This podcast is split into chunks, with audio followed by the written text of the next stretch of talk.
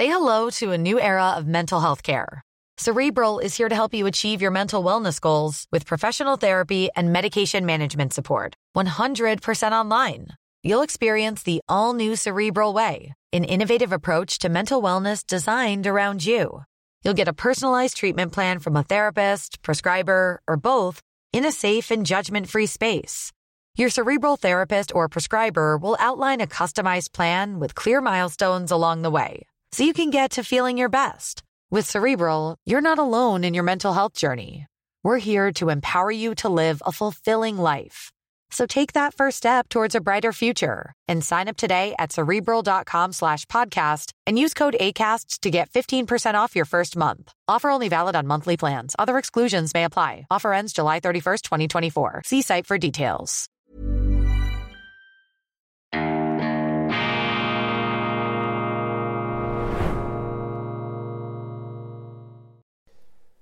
Grüezi miteinander, ganz herzlich willkommen und einen wunderschönen guten Morgen, meine sehr verehrten Damen und Herren, liebe Freunde, vor allem in Deutschland und in Österreich.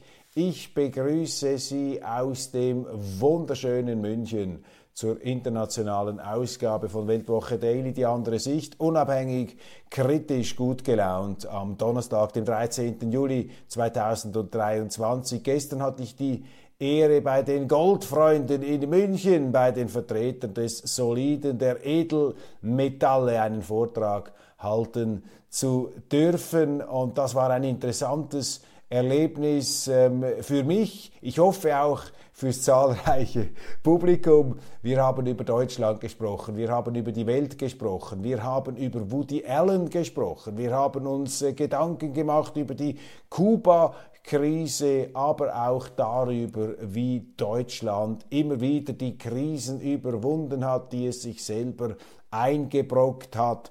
Ich bin ja ein bekennender Deutschland-Befürworter, meine Damen und Herren. Selbstverständlich ein Lebensbefürworter. Ich bin ein Befürworter aller Länder und Zivilisationen und ich äh, verfechte hier das Postulat der friedlichen Koexistenz. Wir sind gefordert, für den Frieden zu arbeiten, alles daran zu setzen, denn der Krieg ist das Unberechenbare und das Unkontrollierbare schlechthin. Ich habe von Tolstoi gesprochen, Krieg und Frieden, dem Wahnsinn damals. Napoleon, der größte Feldherr aller Zeiten zu seiner Zeit, bis er dann natürlich auch im Abgrund seiner Hybris versank. Napoleon, sein russischer Gegenspieler, General Fürst Kutusow, sie hatten einen ganz anderen Feldzug geplant, es ist völlig anders herausgekommen.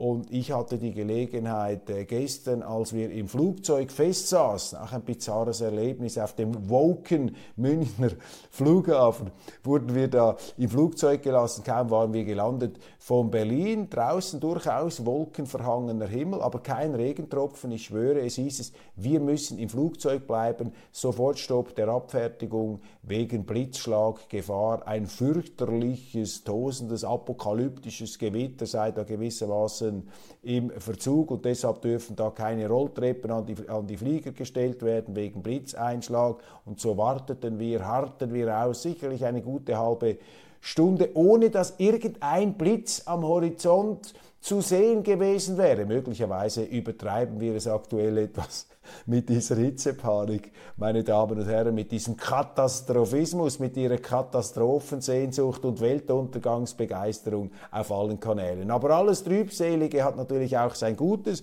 und ich konnte dann in dieser halben Mußestunde dieses Buch hier etwas genauer anschauen, beziehungsweise die Vorrede, die Einleitung lesen. Max Hastings, ein ganz großer Sachbuchschriftsteller, Bestsellerautor, auch äh, Journalist, ähm, Chefredakteur gewesen, ein toller Mann. Und der schreibt hier über den Abgrund, The Abyss, World on the Brink, the Cuban Missile Crisis 1962, die Kuba-Krise 1962, damals als die Amerikaner in der Türkei Atomraketen aufgestellt hatten, dann Khrushchev, der Stalin-Nachfolger, eine Retourkutsche schickte äh, Schiffe mit Atomraketen nach Kuba. In Kuba ähm, die Revolutionsherrlichkeit des Popstars Fidel Castro soeben ausgebrochen, die Ikone, die Revolutionsikone bis zuletzt wurde er bewundert, obwohl er ja ein fürchterliches Schreckensregime ähm, da errichtet hat und auch sein Kuba in Grund und Boden wirtschaftete. Aber egal, bei den Sozialisten sind sie eben auch ein Held,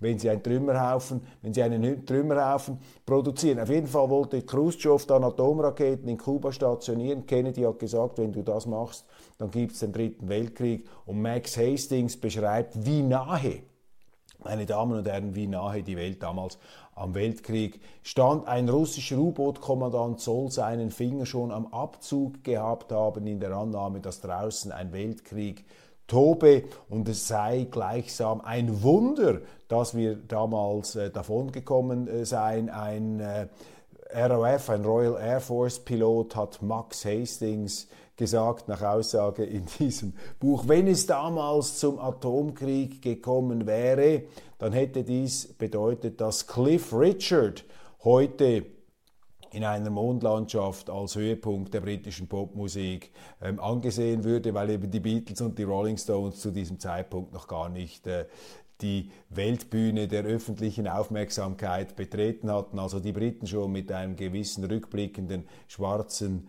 Humor, wie immer. Also der Abyss, Abyss, der Abgrund, ein Buch, das uns daran erinnert, wie gefährlich, wie unberechenbar eben solche kriegerischen Situationen sein können. Und das ist das, was mich heute am meisten besorgt, diese Leichtfertigkeit der Machbarkeit und Kontrollwahn. Wir können diese Kriegsbestie natürlich unter Kontrolle halten. Ähm, das ist trügerisch. Gleichzeitig, meine Damen und Herren, muss ich Ihnen schon sagen, bin ich sehr optimistisch. Und zwar äh, hat das zu tun mit meiner Tolstoi-Lektüre beziehungsweise der Hörbucherfahrung mit Tolstoi. Ich ähm, traue der Weisheit dieses russischen Schriftstellers und er kommt zum Schluss und ich neige dazu, diesen Gedanken sympathisch zu finden. Er kommt zum Schluss, dass eben nicht die führenden Personen, die Chefs da, die angeblichen, in den Regierungszentralen den Ausschlag geben, sondern der Wille der Völker. Und wenn ich darauf abstelle, ist auch in der Absolutheit nicht richtig. Max Hastings widerspricht übrigens dieser Version. Er sagt, damals sei es entscheidend gewesen, dass zum Beispiel ein Kennedy im Weißen Haus am Ruder gesessen habe. Wir wissen das nicht. Tolstoi sagt, der Willen der Völker sei entscheidend, der Massen und nicht der wenigen, die da oben an den Schaltknüppeln zu sitzen glauben. Und ich bin der Auffassung, wenn ich da etwas in die Welt hinausblicke, dass es keinen generellen Vektor in Richtung Weltkrieg gibt. Die Chinesen wollen das nicht, die Russen wollen das nicht, die Europäer wollen das auch nicht. Die Politiker getrauen sich das nicht so recht zu sagen. Man ist zwar in dieser woken Außenpolitik, in dieser Kreuzzugsmentalität gefangen und auch die Amerikaner, das ist bemerkenswert, haben wir jetzt gesehen, beim NATO-Gipfel in Vilnius sind da doch deutlich auf die Bremse gestanden. Auch Ben Wallace, der äh, britische Außenminister, ganz neue Töne da von den äh, Falken der Insel, den Inselfalken aus Großbritannien. Ben Wallace äh, hat Zelensky gesagt, als er ihn mit einem Wunschzettel von äh, Waffenlieferungen konfrontierte, wir sind nicht Amazon, wir sind kein Bestelldienst, großartig. Also so ein Bonmot muss einem dann auch erst in den Sinn kommen. Also hier doch etwas, die Vernunft kehrt zurück. Man hat den Ukrainern gesagt, äh, Entschuldigung, wir können euch jetzt nicht einfach in die NATO hineinnehmen, ihr seid ein kriegsführender Staat. Jetzt deuten das die Medien so, zuerst der Sieg, dann die NATO, vor allem die Neue Zürcher Zeitung, die da in den Geschütztürmen der NATO-Panzer sich immer wieder hinein halluziniert. Man hat das Gefühl, die wollen da zusammen mit denen tatsächlich äh, im Feld draußen den Krieg bestreiten. Ähm, also die trommeln da ganz massiv.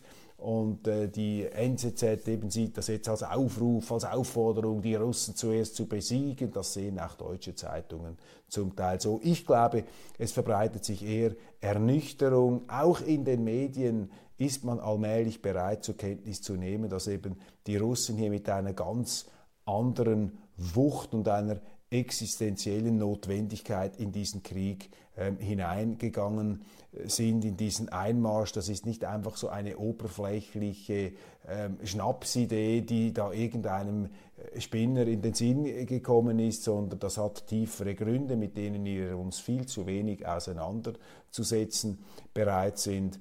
Und ähm, deshalb, ich habe es ja von Anfang an eigentlich gesagt, oder, dass es für die Russen um viel mehr geht als um den Westen. Und auf westlicher Seite glaube ich zumindest wahrzunehmen, dass hier eine gewisse Ernüchterung eingesetzt hat, jetzt auch angesichts der sehr überschaubaren Ergebnisse der ukrainischen Gegenoffensive. Ein ähm, renommierter Blogger hat ja kürzlich sich zur Bemerkung verstiegen, wenn es in diesem Tempo weitergehe, dauere es 117 Jahre, bis Zelensky die Russen aus der Ukraine vertrieben haben, habe. Und wir behaupten ja immer, die Russen wollen da alles erobern, die wollen den ehemaligen Warschauer Pakt zurückholen. Das glaube ich nicht. Ich sehe jetzt keine Evidenz dafür. Natürlich können sie das nie ausschließen und sie müssen eben auch gerüstet sein für solche Eventualitäten, aber sie müssen das nicht herbeiführen, eine solche Konfrontation.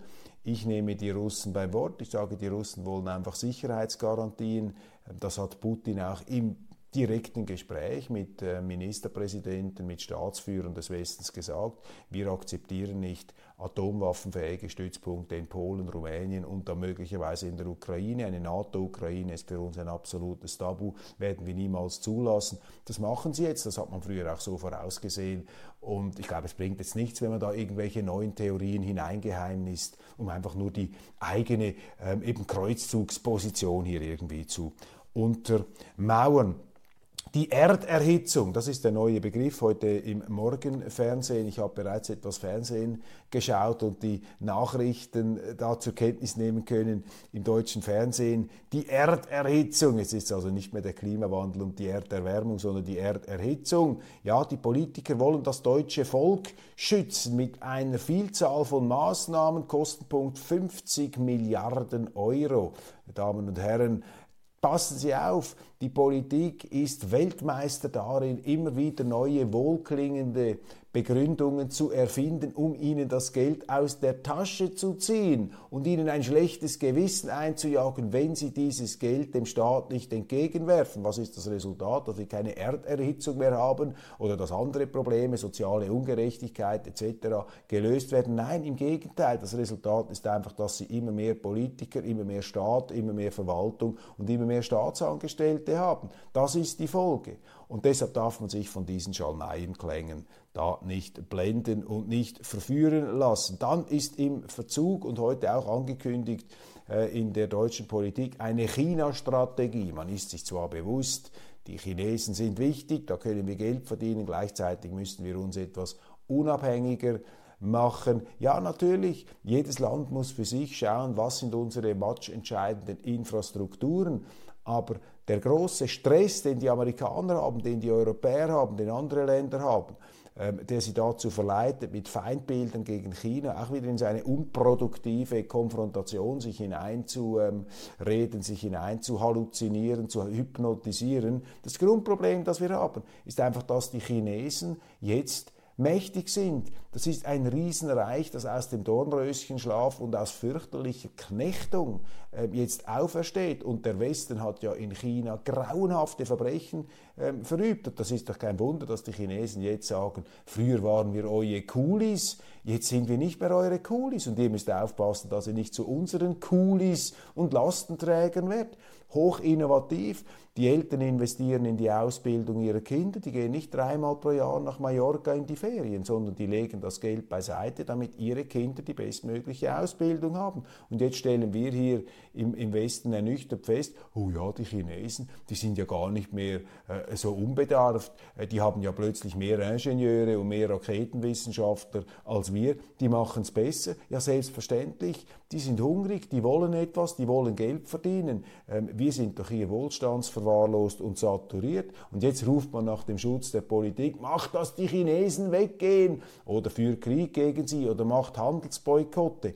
Meine Damen und Herren, das bringt nichts. Wir müssen diesen Wettbewerb annehmen, sonst werden wir zum Museum, sonst werden wir zum Industriemuseum. Und in Deutschland haben Sie ja bereits Anzeichen, die Automobilindustrie. Möchte man denn, dass das irgendwann einmal als Disney-Park der Industrienostalgie sozusagen ähm, für die Besucher aus aller Welt, wie sie heute nach Rom streifen und, stra und, und, und strömen, um dort die Ruinen einer einst blühenden Zivilisation zu besichtigen? Oder nehmen wir die Herausforderung an und sagen, anstatt zu jammern und zu klagen, und zu boykottieren, müssen wir einfach wieder früher aufstehen und unser Geld so einteilen, unseren Staat so aufstellen, dass er nicht kontraproduktiv wird für Innovation und wirtschaftliche Prosperität. Nordkorea übrigens macht einen Raketentest. Das ist natürlich auch die Folge dieser kriegerischen Stimmung, dass diese seltsamen Schurken und Operettenstaaten mit ihren Arsenalen da ähm, entsprechende Handlungen ähm, vollziehen. Dann CDU, das hat äh, stark zu reden gegeben, der Personalentscheid nach von den, so vor den Sommerferien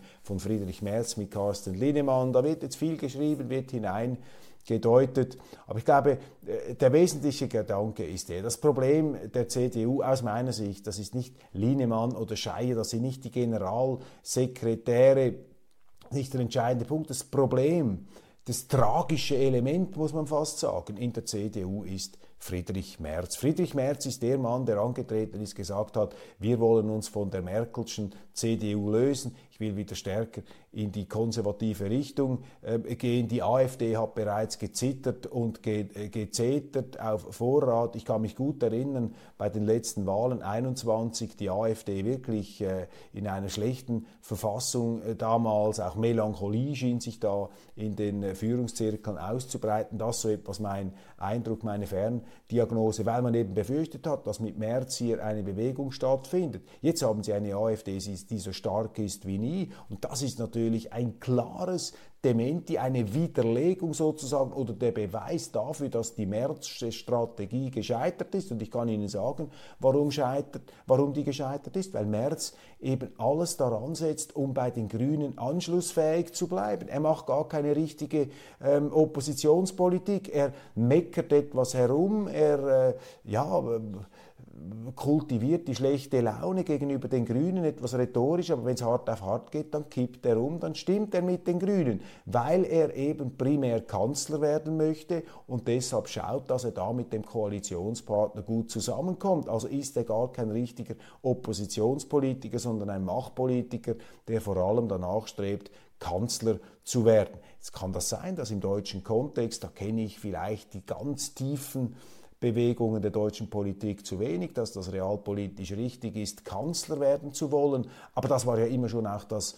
äh, das, die Logik, wenn man so will, von Merkel. Sie hat gesagt, ich muss immer Kanzlerin werden, äh, weil ich bin das kleinere Übel und deshalb kann ich die CDU, muss ich die CDU immer weiter nach links nehmen, um dort äh, sozusagen anschlussfähig zu bleiben. Das ist ja genau das, was Merz nicht mehr wollte. Aber er macht jetzt genau das, was Merkel ähm, seiner Ansicht nach fälschlicherweise tat, ist also nicht glaubwürdig und deshalb ist das äh, der aufgegangen für die AfD, die dann eben richtige Oppositionspolitik macht, die die Grünen und die Linken angreift und Merz macht das nicht. Und die Schiebereien und das Schachfigurenkabinett da beim äh, Generalsekretär, das lenkt von der Tatsache ab, dass die CDU ein Führungsproblem hat. Und wenn es jetzt heißt in den deutschen Medien, ja, dass Henrik Wüst und diese Leute in den Startlöchern stehen, ja, dann haben sie noch mehr von dieser woken CDU, von dieser linken CDU. Ich habe gelesen in der Welt, dass Henrik Wüst, Ministerpräsident von NRW, dass der jetzt ähm,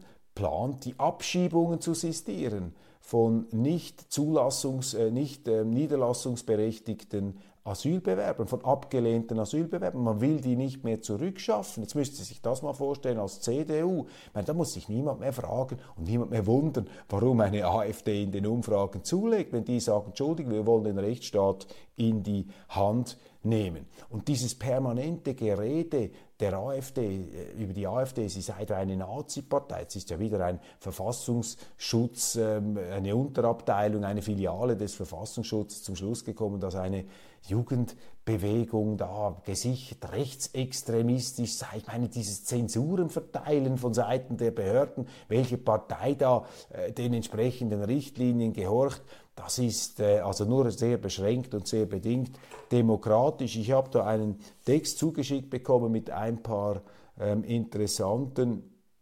Feststellungen. Ich möchte das hier kurz zitieren. In der AfD gibt es die große Gruppe der Christen in der AfD. Meinen Sie, das gehört zu einer Nazi-Partei?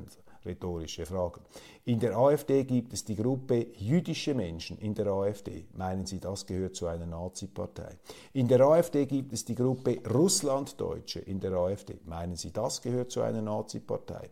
In der AfD gibt es die große Gruppe der Deutschen mit Migrationshintergrund. In der AfD gibt es die Gruppe der Menschen, die in gleichgeschlechtlicher Beziehung, Partnerschaft leben. Zum Beispiel äh, die äh, Co-Vorsitzende Alice Weidel, sozusagen das Inbild einer LGBTQ-Familie. Aber meinen Sie, einer dieser LGBTQ-Fanatiker würde das irgendwie anerkennen oder bereit sein, das überhaupt in Rechnung zu stellen? Da merken Sie auch, dass diese Abteilung da, diese ähm, Anwälte und Interessenvertreter, denen geht es nicht um die Sache, denen geht es um Parteipolitik, die sind links.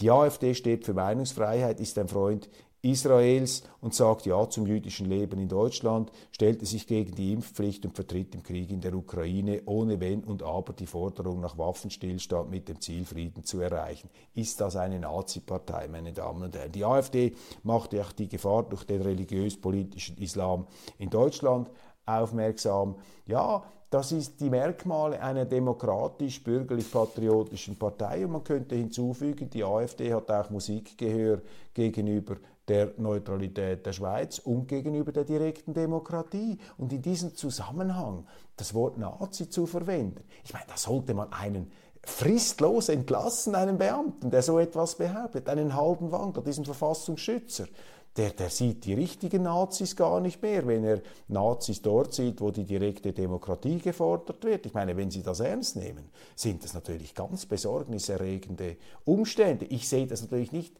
so drastisch. Ich sage einfach, wissen Sie, was da Behörden für einen Unsinn erzählen und wie sich die Macht immer wieder verrennt, natürlich mit tragischen und fürchterlichen Konsequenzen oftmals. Äh, das ist nicht immer Ausfluss böser Absicht. Unterschätze nie den Faktor Inkompetenz in der Politik. Das hat Napoleon gesagt. seine eigene Inkompetenz hat ihn ja dann auch beim Russlandfeldzug Amt und Würden fast schon gekostet.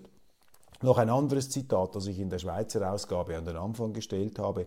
Die Welt kann nur durch die gefördert werden, die sich ihr entgegensetzen. Widerspruch ist Pflicht, ähm, Optimismus auch, aber vor allem Widerspruch, man muss Gegensteuer geben. So stärkt man die Argumente, Rede und Gegenrede ganz wichtig. Das ist übrigens auch ein Thema bei einem Vortrag bei den Goldfreunden in München. Rede und Gegenrede ist wichtig. Der Konformismus in den Medien, diese freiwillige Selbstgleichschalterei, das ist doch fürchterlich. Ich habe nichts gegen linke Journalisten. Ist doch egal, ob ein Journalist links oder rechts ist. Hauptsache er ist professionell und Hauptsache nicht alle rennen in die gleiche ähm, Richtung. Außenministerin Annalena Baerbock positioniert sich in Vilnius deutlich. Die NATO-Mitglieder hätten sich auf einen guten Text verständigt, der unmissverständlich ist, sagt Baerbock am Rande des Gipfels von Vilnius. Die Formulierung mache ganz klar, dass die Zukunft der Ukraine in der NATO liegt. Dass die Allianz kein Datum nenne für einen Beitritt, sei vollkommen richtig. Wenn wir wüssten, wann dieser brutale, furchtbare Krieg, der so viel Leid in die Ukraine gebracht hat, zu Ende ist, dann wären alle Probleme gelöst. Das könne aber niemand wissen. Eine Aussage, die dann doch nicht absolut deutlich macht, was jetzt eigentlich Sache ist.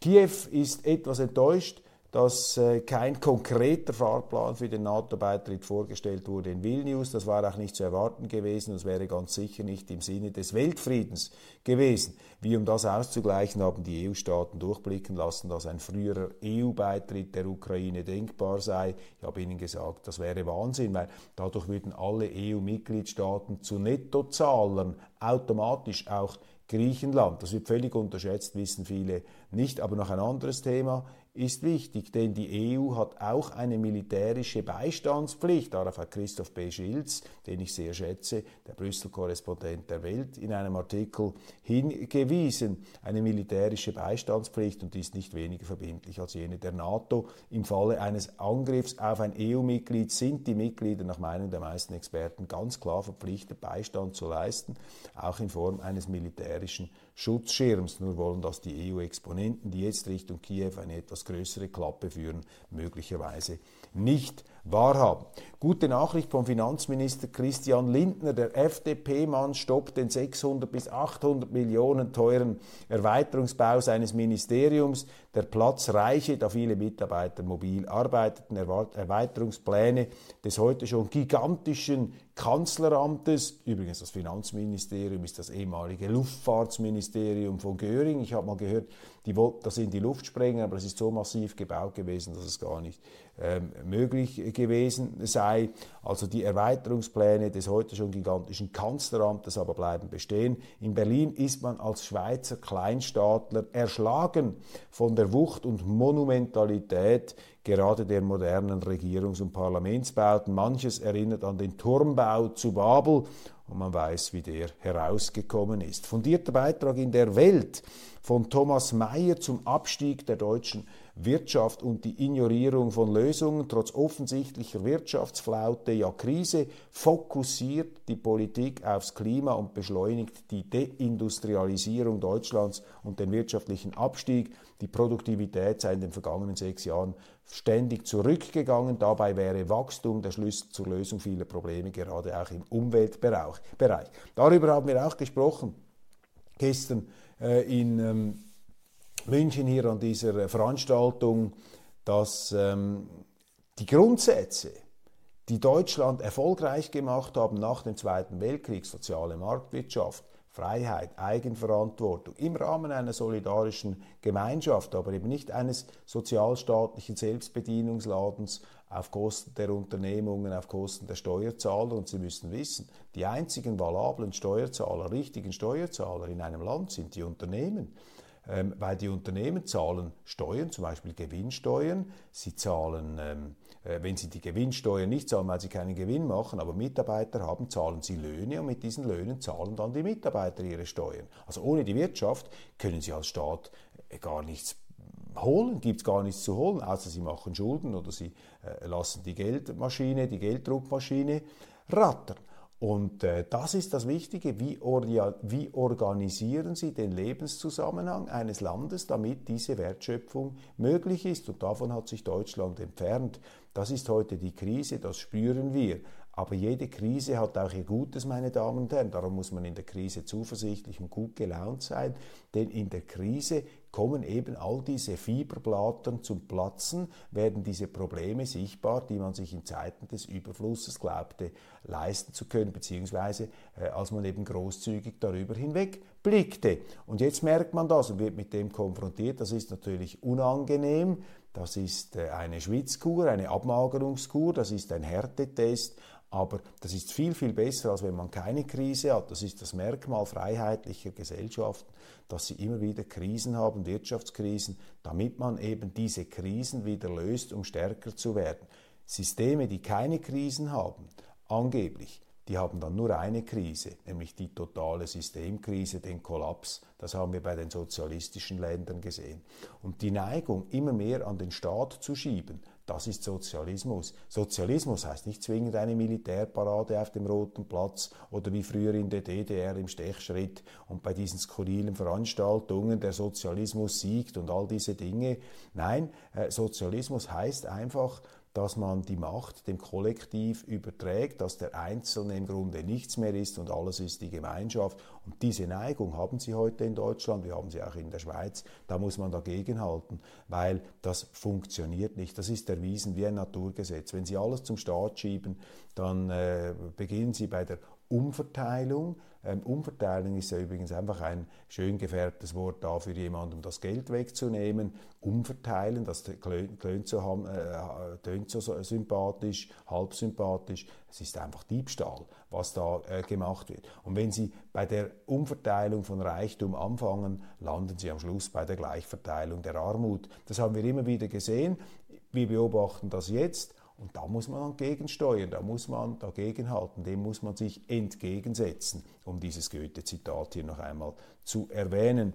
Weitere Schlagzeilen. Ja, zuerst der Sieg, dann die Mitgliedschaft, die NZZ, das Schweizer Blatt, trommelt hier äh, an der Seite der NATO-Falken für die Kriegseskalation. Wir haben in Deutschland nach wie vor diese Missstände in den ähm, in den Badeanstalten hier diesen Kulturkampf Clash der Zivilisationen. Ja, wenn sie eben unterschiedliche Kulturen ins Land holen, dann holen sie eben auch diese Kriege und Bürger, Bürgerkriege und, und Konflikte zu sich ins Land. Wackelige Einigkeit der NATO in der Russlandfrage, ich habe es angesprochen, ähm, hier eine gewisse Ernüchterung. Norbert Röttgen kritisiert die Regierung Merkel. Na ja, ihr müsst nicht die, die, die Merkel kritisieren im Rückraum, ihr müsst jetzt einfach besser machen. Ähm, ja, Ministerpräsident Wüst, CDU und seine Nichtabschiebungen, darüber haben wir gesprochen. Und zuletzt, äh, darauf freue ich mich, der neue Mission Impossible Film mit Tom Cruise. Tom Cruise, lange Jahre immer etwas belächelt. Er ist ja nicht der ganz große Charakterdarsteller, aber er ist einer der besten Action- und All-American Hero-Darsteller äh, der Geschichte. Ähm, unverwüstlich, sieht immer noch relativ jung aus, äh, muss man sagen. Ist jetzt dann bald 60 oder schon 60, macht die Stunts selber. Und jetzt in den äh, nächtlichen Fernsehprogrammen Kabel 1 und überall laufen diese Mission Impossible Filme, die großartig sind. Die Fernsehserie damals mit Martin Landau, ähm, der ja dann auch bei der äh, Mondstation, der Moonraker oder wie der Film ist, diese Serie mitgemacht hat, übrigens auch bei Cleopatra spielte er den Assistenten von Richard Burton alias Marcus Antonius. Das war der Original ähm, Ethan ähm, der da die äh, unmöglichen Missionen zu bestehen hatten, hatte jetzt Tom Cruise, der beste James Bond, den es je gab, die amerikanische Variante von James Bond, Mission Impossible, wirklich tolle Filme, jede einzelne, der erste von Brian De Palma in Prag spielend, fantastisch, auch eine Hommage irgendwo ans europäische Kino, die Nummer zwei dann von John Woo, dem ähm, Hongkong äh, Kung Fu Action Spezialisten, bei dem alles in die Luft fliegt und immer noch eine weiße Taube äh, über die Leinwand flattert. Tom Cruise damals mit seiner äh, unvergesslich der selbstzerstörerischen, was war es, eine Oakley-Brille oder so etwas, eine modisch damals im Jahr 2000. So lange ist es her, hat auch einen Teil unserer Biografie geprägt. Jetzt also der sage und schreiben, schreiben, sage und schreibe, vermutlich der siebte der siebte Film ist das, das möglich. Kämpft gegen die künstliche Intelligenz. Tom Cruise, Mission Impossible, zusammen mit den Guardians of the Galaxy. Äh, für mich Lichtblicke aus Hollywood. Das können sie schon, die Amerikaner hier. Äh, neidlos müssen wir es anerkennen. Und vieles andere mehr natürlich auch noch. Noch eine schlechte Nachricht, die hätte ich eigentlich vorher bringen sollen, um auf einer heiteren Note zu schließen. Ein Skandal, der reine Wahnsinn. Russischen Staatsbürgern werden auf deutschen Autobahnen ähm, mittlerweile die Autos beschlagnahmt. Es gibt Meldungen, das habe ich hier gesehen auf NTV, und zwar aufgrund einer Sanktionsverordnung 833 2014, das Einführen eben von zum Beispiel Fortbewegungsmitteln könne mit Sanktion und Beschlagnahmung geahndet werden. Ich meine, jetzt müsst ihr sich das mal vorstellen. Da kommen russische Staatsbürger mit dem Auto als Touristen nach Deutschland, dann nehmen ihnen die Zollbehörden das Auto weg. Das ist doch einfach ein Skandal. Das ist schlimm, das sind Menschenrechtsverletzungen und die ähm, Menschenrechte auf Eigentum und auf Fortbewegung und die ähm, Russen haben absolut recht, wenn sie das hier anprangern und sagen, das ist, äh, das ist nicht in Ordnung. Es gab eine entsprechende Note auch gegenüber der Schweiz. Jetzt wird in den Medien total skandalisiert. Nein, die Russen haben recht, die müssen sich wehren. Das ist doch eine Sauerei, dass man ihnen nicht nur das Geld wegnimmt, die Vermögenswerte einfriert aufgrund der wagsten Behauptungen und Anschuldigungen. Nein, man äh, macht sie auch da noch fertig, schikaniert sie. Man sollte sich schämen, dass solche Dinge heute passieren. Und das ist keine Rechtfertigung von Kriegen. Ist auch, ist auch idiotisch, dass man das immer wieder betonen äh, soll, beziehungsweise dass das äh, Leute da immer wieder einem unterstellen wollen, hat überhaupt nichts mit dem äh, zu tun. Es ist eine Schande, dass wir das zulassen äh, in unseren angeblichen Rechtsstaat. Meine Damen und Herren, ähm, ja, denken wir wieder an Tom Cruise und Mission Impossible, aber das andere dürfen wir nicht ausblenden. Ich wünsche Ihnen einen wunderschönen Tag. Ähm, die neue Weltwoche unbedingt abonnieren. Äh, gibt viele attraktive Angebote auch auf äh, unserer Online-App und ich danke Ihnen ganz, ganz herzlich für die Aufmerksamkeit.